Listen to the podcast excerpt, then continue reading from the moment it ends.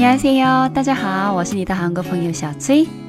在中国，我听过的最多的问题之一就是：哎，韩国女人是不是结了婚就不工作了，只当家庭主妇？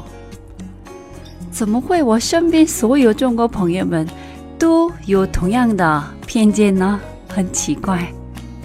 今天我跟你们聊一聊韩国女性吧。오늘은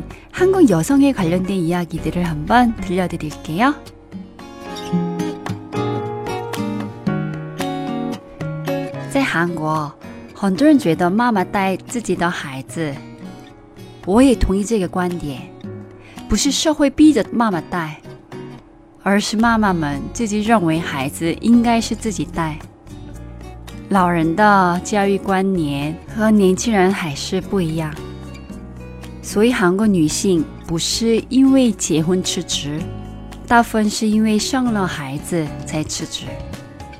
那你们可能想问：哎，公公婆婆或者自己的父母不能帮他们带孩子吗？中国的话有四个老人，有一个孙子或者孙女，或者最多两个。带着不太累，而且很多中国老人退休后不继续工作，退休年龄也比较年轻。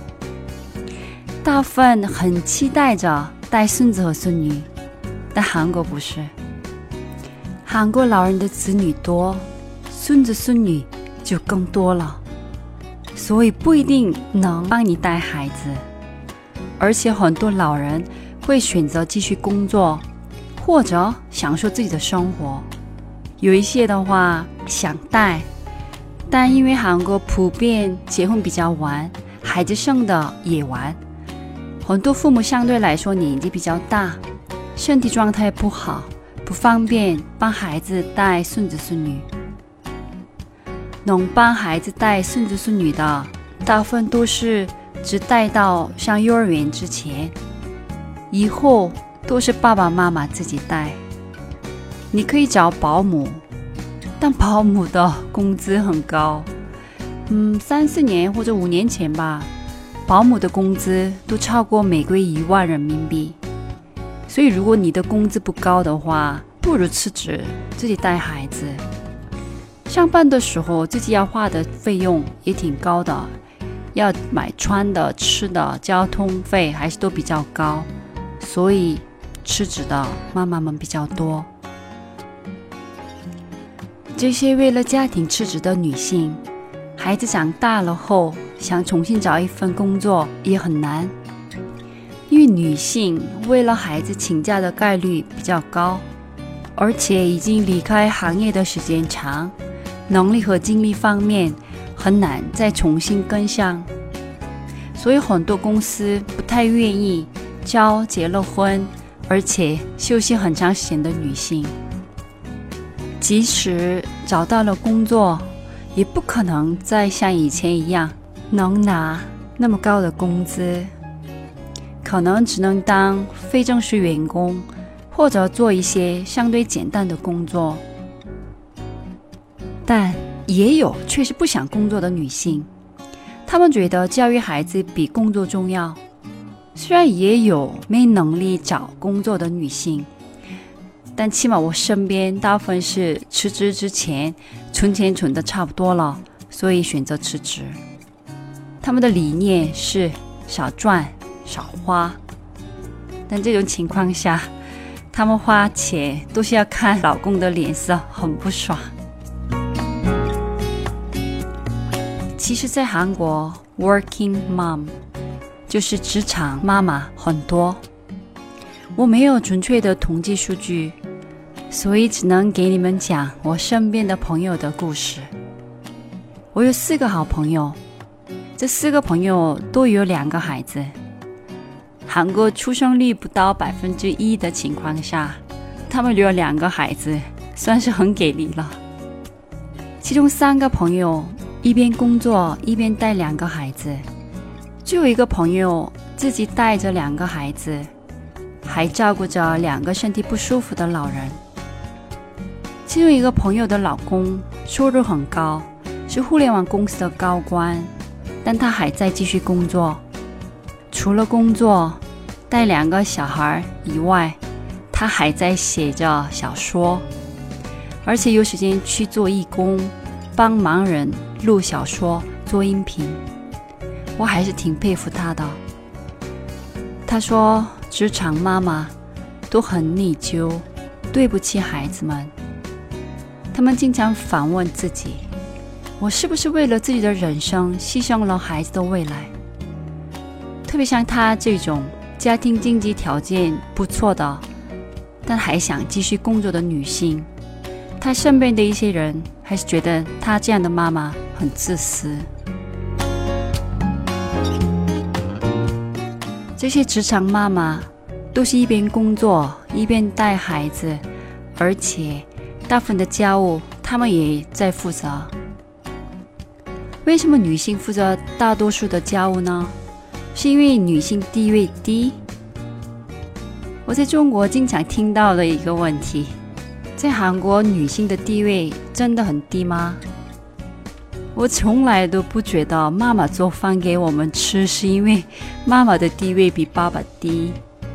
妈妈照顾孩子、做家务做得多，所以跟孩子们关系更亲。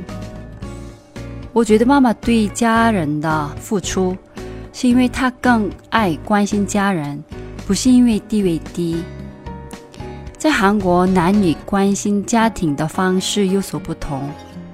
爸爸们加班加得多，应酬更多，能关心家庭的时间相对来说比较短。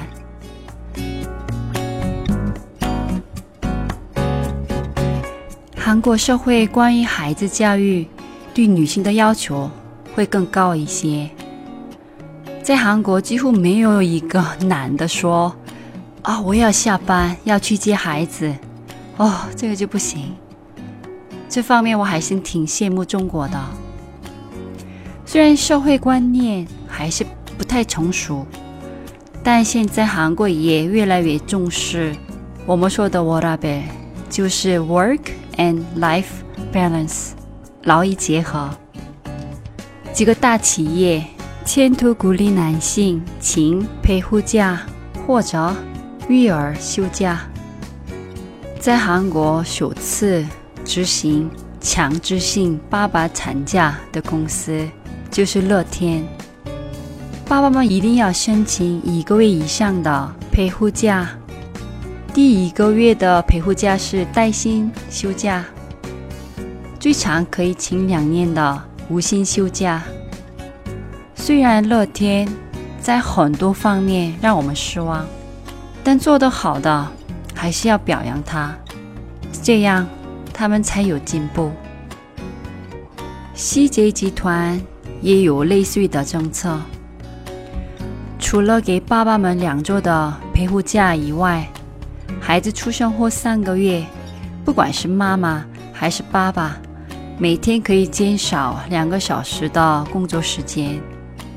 还有孩子要上学的那一年，父母的压力比较大。